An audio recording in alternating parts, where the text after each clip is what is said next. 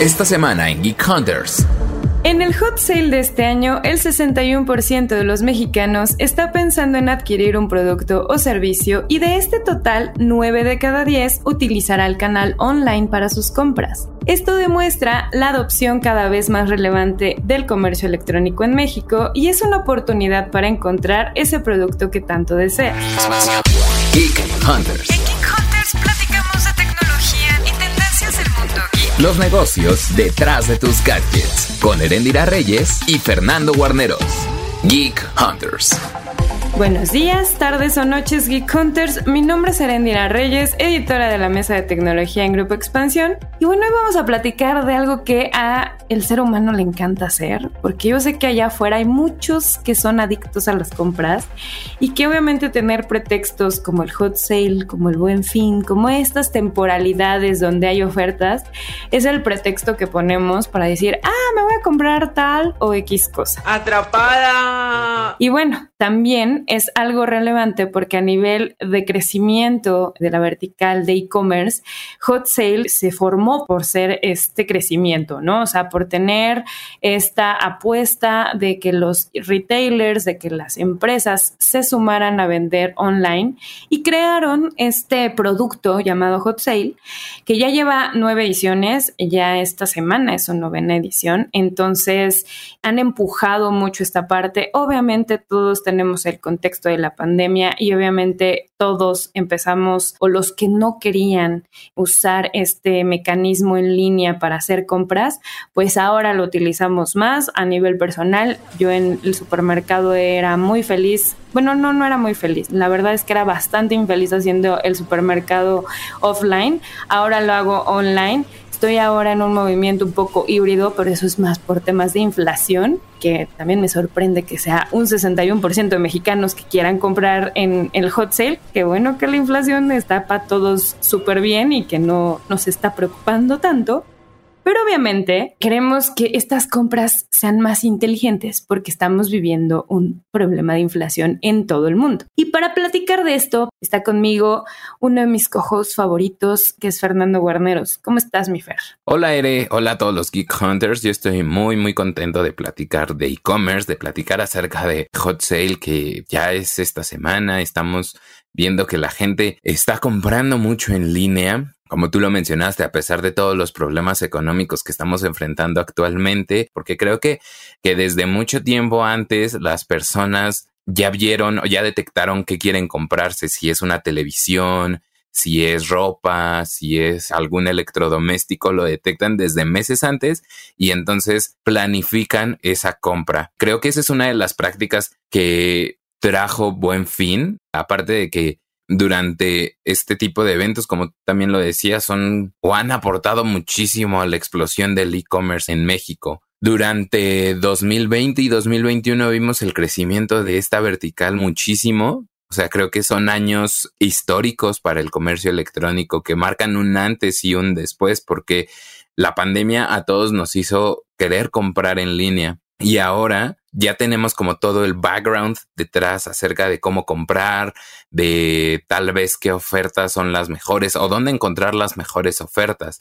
Creo que eso está súper relevante. A mí me parece un punto de análisis bien importante y del cual podríamos ir discutiendo un poquito más en este podcast. ¿Cuáles son las estrategias que tienen ahí los Geek a su disposición para encontrar las mejores ofertas, los mejores descuentos y tal vez los productos que tanto están deseando? Claro, de hecho, creo que hay que ver las cifras, ¿no? O sea, a mí me parece relevante que durante estos años, o sea, desde la primera edición hasta la última que fue en 2021, tuviera tanto crecimiento el hot sale, o sea, el interés, que finalmente también tiene que ver con las campañas de difusión. O sea, estábamos muy acostumbrados al tema del buen fin y decíamos, bueno, pues el buen fin es en noviembre, ya todos lo conocemos, pero también nos hemos dado cuenta que hay otras fechas como hot sale, como Prime Day, que más o menos ubicamos en el mapa y nos preparamos. Tú mismo lo decías, liberamos el crédito, este, sabemos como qué cosas, o sea, qué esperar, pues. Es una realidad, creo, que últimamente todos estemos conscientes como de que hay promociones, o sea, no hay como tantos super hiper descuentazos como tal vez en las primeras ediciones donde sí había así 50% o 60% de descuento y teníamos cuestiones casi similares al típico Black Friday en Estados Unidos.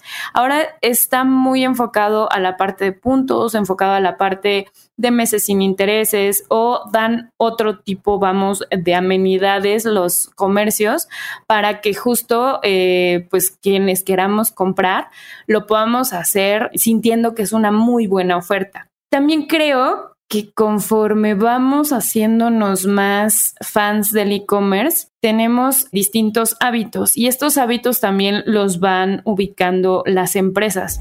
Yo de las cosas que puedo poner en la mesa que siento que ha estado pasando mucho, empezamos como con mucha antelación a buscar ofertas. Y el gran tema, por ejemplo, con el hot sale es que como tienes un periodo, o sea, creo que lo primero que tienes que tener muy en claro es que en el hot sale hay un periodo en cuanto a horas y días. Entonces empieza el 23 de mayo, ya empezó el 23 de mayo y se termina hasta el 31 a la medianoche. Y muchos de los, como de las prácticas comunes y de lo que por lo menos a nivel entrevistas he tenido y que me han dicho que tenemos de hábitos de compra, es que nos metemos en la madrugada, o sea, en cuanto empieza la venta, empezamos a buscar las ofertas porque tienen algunas ofertas cierto tiempo. O sea, es como tenemos cinco horas y en esas cinco horas lo que se venda. O tenemos tanto de stock y lo que se venda hay que aprovecharlo. Esa dinámica creo que ha cambiado un poco, o sea, por lo menos a nivel de lo que yo como usuaria he visto, he topado que ya no hay tan buenas ofertas en la madrugada, ya las están poniendo como más hacia el mediodía y creo que también tiene que ver con este boom del e-commerce que empezamos a tener en la pandemia, que todos empezaron a hacer esto, a decir, ah, me voy a meter así en la madrugada a checar las ofertas. Esas son como de las hacks que veo que han cambiado un poco y que bueno, que ya no es tan común. Lo que sí sigue siendo común es que ciertas e-commerce grandes como Amazon o como Mercado Libre tienen estas ofertas flash que esas sí me gusta aprovecharlas. O sea, me gusta como verificar que sí sean las ofertas y hay de hecho herramientas para traquear incluso precios e incluso las ofertas que son muy buenas. Creo que esa es una de las principales diferencias que veo en cuanto al hot sale de hace 3, 4 años al hot sale de ahorita y que de hacks hay que cambiarlos un poquito. Tienes mucha razón en que los hábitos de consumo están cambiando. Sin embargo, el hecho de que tal vez algunas de las mejores ofertas llegan a estar en los primeros días se mantiene, porque también al final ya hay una cuestión de que ya los productos hacia el final de la semana pues ya no están disponibles, entonces se van encareciendo. Creo que es una situación muy normal. Por otra parte, también he visto justamente una evolución en la tecnología de los negocios. Tú mencionaste estos marketplaces como Mercado Libre o Amazon están implementando algoritmos con los cuales si detectan que un negocio subió sus precios antes de que comenzara la temporada de ofertas para durante ese tiempo tener un descuento y venderlos al precio real o al precio que tenían desde antes, entonces les quitan exposición. Creo que ese tipo de herramientas en ediciones anteriores no las habíamos visto a gran escala y ahora sí está conformando una buena parte de la evolución del comercio electrónico, de la experiencia del usuario, que creo que eso es algo bien importante y que es diferenciador durante estos momentos. Y eso creo que a los usuarios les conviene muchísimo y los atrae mucho más. Por otra parte, del lado de la AMBO, por ejemplo, que es también uno de los organismos que está muy de fondo dentro de la organización de esta campaña, pues también están mejorando sus sistemas dentro de su página web. Como un pequeño hack para los Geek Hunters, pues ahí reúnen las marcas participantes, las ofertas también que están en algunos momentos. Incluso uno de los formatos que me llama mucho la atención de esta edición es que están haciendo este formato de stories en donde muestran justamente lo que decías, las ofertas flash, las ofertas relámpago y se van moviendo cada día. Entonces es una situación que tecnológicamente está avanzando y que beneficia a la experiencia del usuario. Y creo que también algo que ha cambiado, el hot sale per se nació como algo, y lo decía en la introducción, como algo que motivara a los usuarios a comprar online. Pero esto cambió, o sea, algo que sucedió y que sobre todo en este año, en este 2022, están viendo las empresas, es que muchos quieren ir a comprar cosas, o sea, genuinamente ir a la tienda, regresar, tener la oportunidad de tal vez usar un probador, buscar tal vez o ver otros colores en vivo, o sea, como que muchos usuarios están teniendo este fenómeno de tener una compra en cierta forma híbrida. Y algo que pasaba en México es ver la oferta en línea, ir a la tienda en físico, revisar que esté, si te gusta, si te queda y comprarlo en línea y tener la promoción.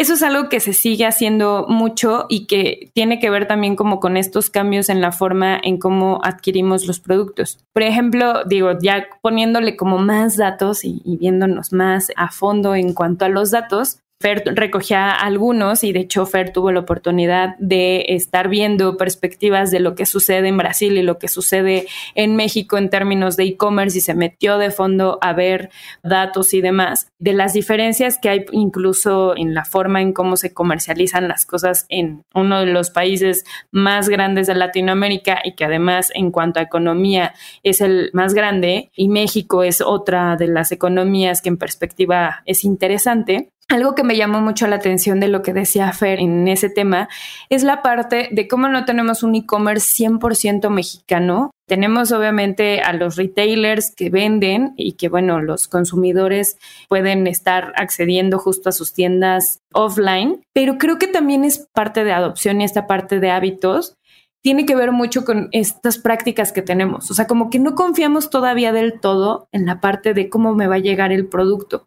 Y aunque ya tengamos estos dos años de pandemia previos, casi tres años, me sigue pareciendo curioso que los usuarios quieran seguir yendo a las tiendas a ver los productos. O sea, eso es lo que una de las cosas que me llama mucho, mucho la atención. Y cuanto a hábitos, se me hace algo que pueden explotar las marcas, ¿no? Hay algunas herramientas, por ejemplo, Google tiene una herramienta que sinceramente en Apple no sé, en iOS no tengo idea de si existe, donde con Lens puedes poner, no sé, unos audífonos con tu teléfono, le tomas una foto o lo enfocas y le pones en el buscar por imagen y ahí inmediatamente le puedes decir que te lleve a shopping y te va a mandar productos que son o iguales o muy relacionados a el producto que estás eh, justo señalando. Eso es como de las cosas que digo, puedes aprovechar estas otras herramientas en el mundo offline, pero también qué implica que aproveches estas herramientas en el mundo online. Y ya regresándome, porque quiero que hablemos de esto,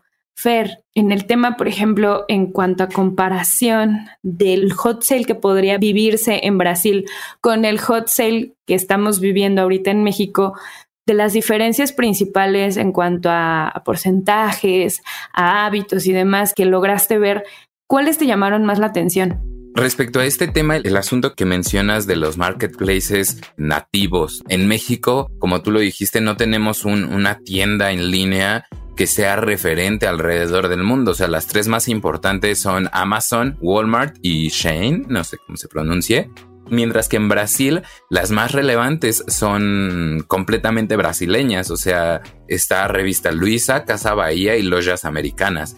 Aparte, estas tres tiendas durante el 2021 generaron mucho más dinero, mucho más ganancias que Amazon durante su operación en ese país.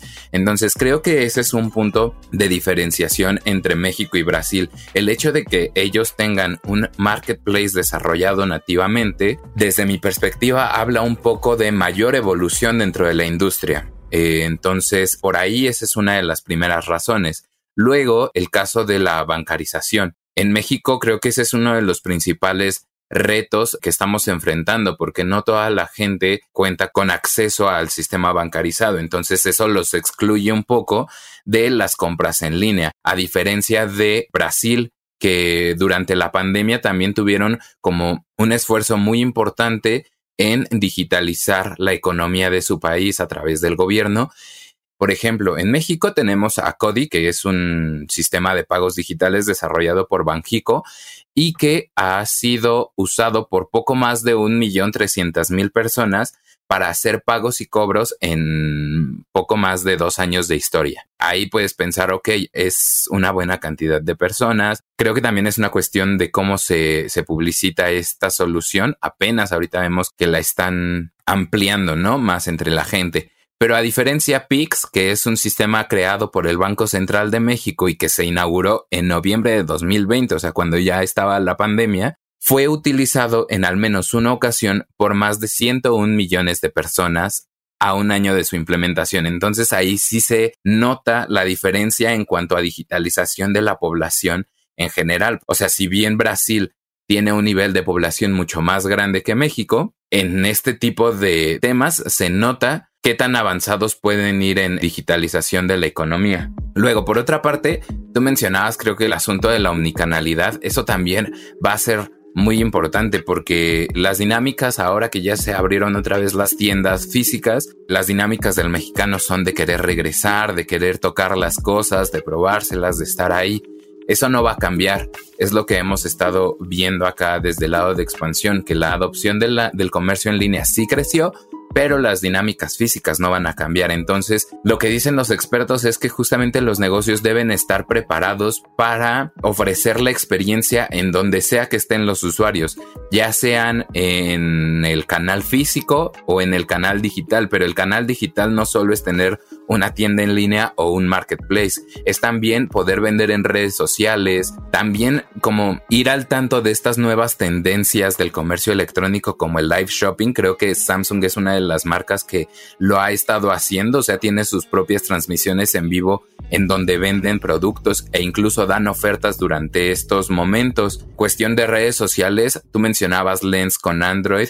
En iOS yo no he tenido una solución nativa similar, pero Pinterest creo que es una de las redes sociales que también está haciendo esta combinación de comercio electrónico y tecnología creo que también funciona a partir de eso. O sea, si tú buscas, no sé, quieres cambiar tu cuarto o remodelarlo, buscas ideas para cuartos y te muestran cosas que podrías comprar. Entonces creo que esas son parte de las tendencias del comercio electrónico que estamos viendo actualmente y que se van a seguir desarrollando gracias a Hot Sale, a Buen Fin y a la omnicanalidad creo que eso me viene bien para justo ir a uno de los hacks que luego muchas veces, si eres, o sea, tú mismo ya lo decías y lo ponías como un contexto y, una problemática que es la parte de la poca bancarización que existe en México. Existen como distintos métodos de pago que luego no terminamos de saber usar. O sea, hay ciertas marcas, hay ciertas carteras digitales que existen donde puedes justo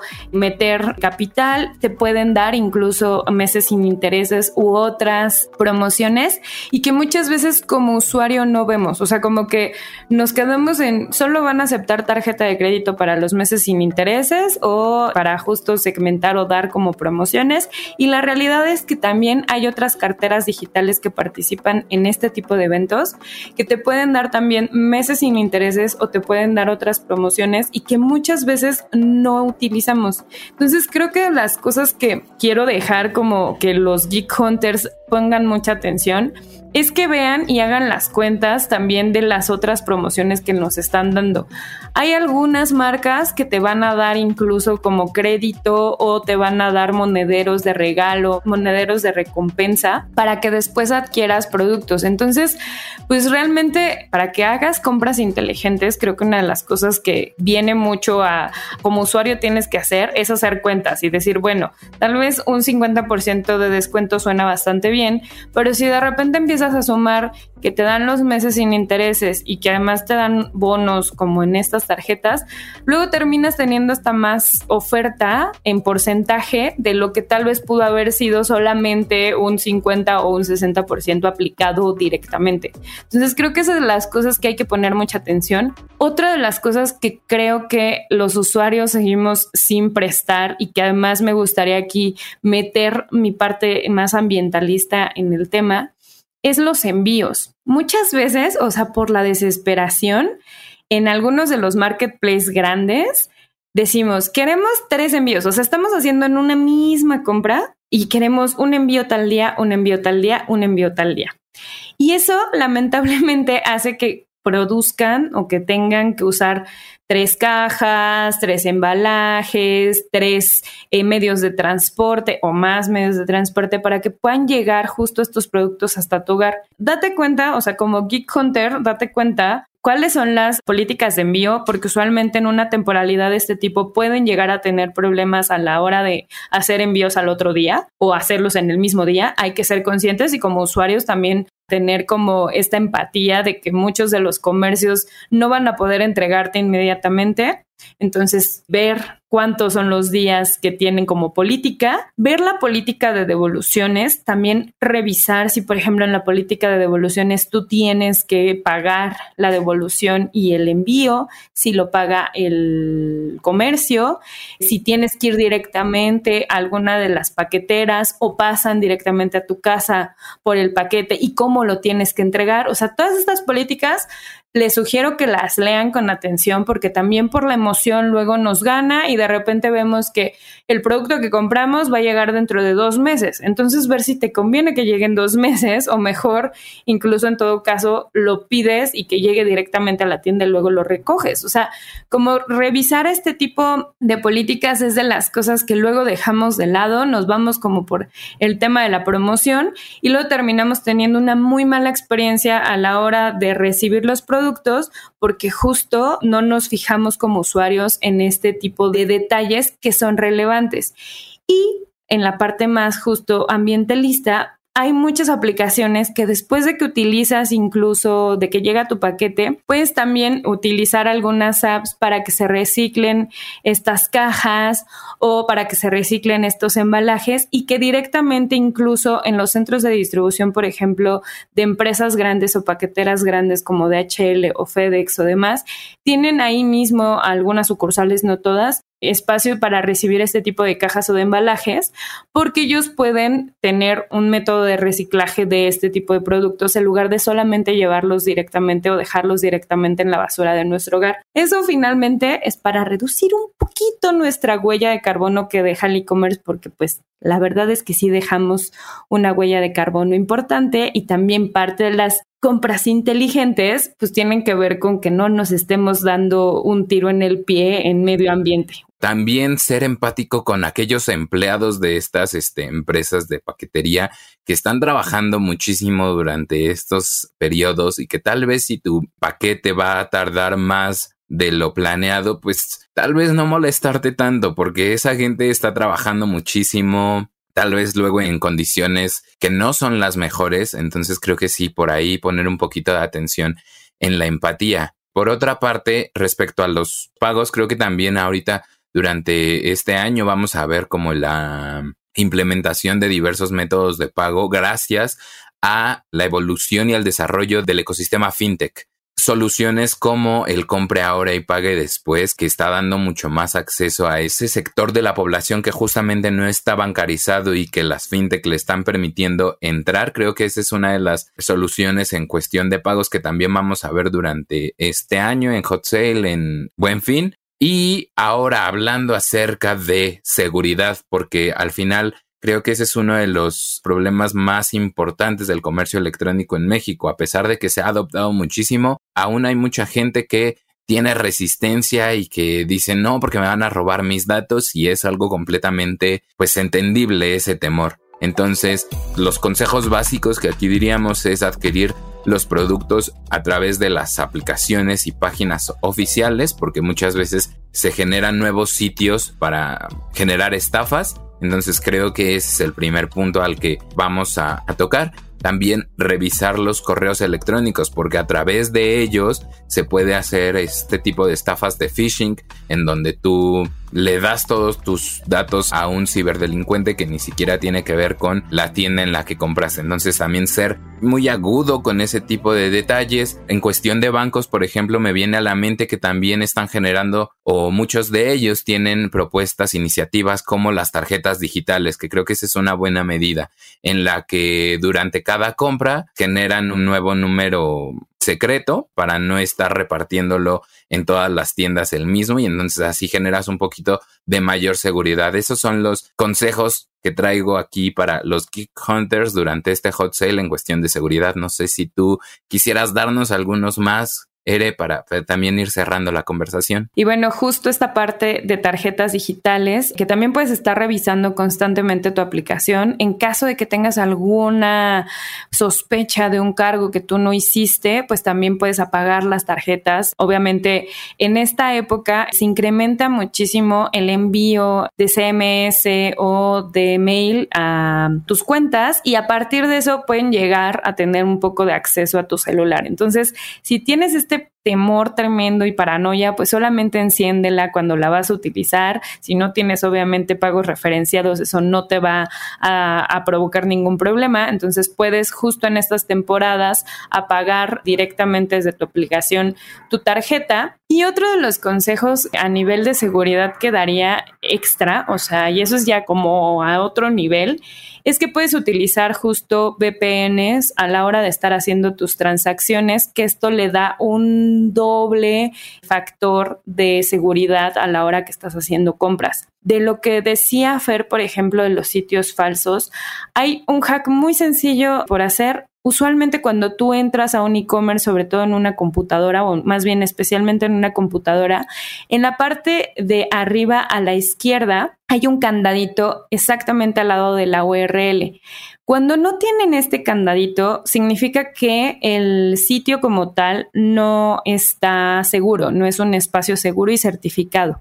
Entonces, en caso de que no lo tengan, lo que pueden hacer es verificar la fecha de dominio, bueno, en que se creó ese dominio, quién es el creador del dominio y con esto, en caso de que, por ejemplo, los enlacen de redes sociales a uno de estos sitios y los redireccionen, verifiquen que sí es el sitio correcto al que están entrando y en el que pueden estar comprando con seguridad. Es un hack neta muy sencillo que les va a ahorrar muchos dolores de cabeza y obviamente en caso de que tenido algún problema ya a la hora de estar haciendo una compra, ya sea, por ejemplo, en redes sociales como Instagram, como el mismo Pinterest y demás, pues también lo que pueden hacer es reclamar directamente o decirle a la red social que tuvieron una mala experiencia con esa página o con esa cuenta y ellos pues también les van a dar un seguimiento un poco más puntual, además de que presenten una queja formal, ya sea con Procuraduría del Consumidor o ya sea obviamente también con alguna otra entidad si el fraude escala mucho más. Entonces son como esas cositas que luego se nos olvida hacer y que siempre brindan una mayor seguridad a los consumidores y obviamente a las tiendas para que no las falsifiquen tampoco las tiendas ustedes si tienen más hacks, esta parte, por ejemplo, de aplicaciones de traqueo de precios, si tienen alguna favorita y quieran destacarla, como Geek Hunters, pueden hacerlo a través del hashtag Geek Hunters en todas las redes sociales de expansión. También lo pueden hacer directamente a nuestras redes sociales, que en mi caso me encuentran en Twitter como Eresina Eresina. ¿A ti, Fer, cómo te encuentran? A mí me pueden encontrar como Warolf-bajo. Ahí también vamos a estar bien pendientes de sus herramientas, de sus aplicaciones porque seguramente nos van a funcionar también a nosotros. Y bueno, ya para cerrar, les volvemos a repetir, hagan compras inteligentes, sigan muchos de los contenidos que están haciendo las distintas mesas en expansión en torno a hot sale, revisen cuáles son para evitar fraudes, cuáles para tener finanzas sanas, cuáles para ver quiénes realmente tienen ofertas dentro de los retailers y las empresas. Y bueno, Fer, muchas gracias por estar nuevamente en Geek Hunters aquí con una servidora. Es todo un placer, Ere, y pues a todos los Geek Hunters que nos están escuchando, que disfruten sus compras de este hot sale. Creo que eso ya es lo más importante en, en esta campaña. Y pues si compran gadgets o cosas tecnológicas, ahí pueden presumírnoslas en nuestras redes sociales. Perfecto. Pues muchas gracias, Geek Hunters. Que estén muy bien. Adiós. Bye. Geek of the Week.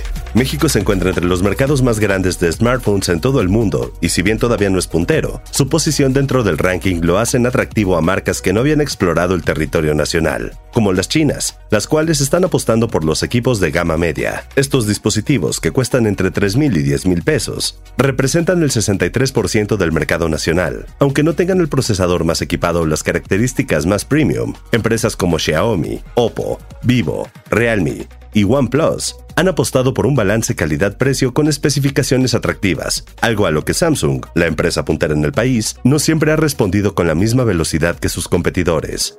De acuerdo con datos de The CIU, consultora que monitorea el negocio en el país desde hace poco más de una década, Samsung tiene la cuota de mercado más alta, pero en términos de venta se vio superada por Motorola a finales de 2021. La subsidiaria de Lenovo, empresa china, registró 29.4% de las ventas contra 27.5% de Samsung. Y por otra parte, a una distancia de más de 15 puntos porcentuales en ventas, se encuentran Xiaomi, Apple, y Oppo. Geek Hunters. Toda la información de tecnología y negocios la encuentras en expansión.mx, diagonal tecnología. Geek Hunters es un podcast de Grupo Expansión. En Cuéntame de Economía hablamos de temas como inflación, tus ahorros, deuda externa, tus impuestos, comercio exterior, las deudas y tu consumo de una forma sencilla, amena y sin tanto choro, para que tomes la mejor decisión y alcances una salud financiera. Economía para no economistas. Cuéntame de Economía. Un episodio nuevo cada lunes en tu plataforma favorita. Un podcast de Grupo Expansión.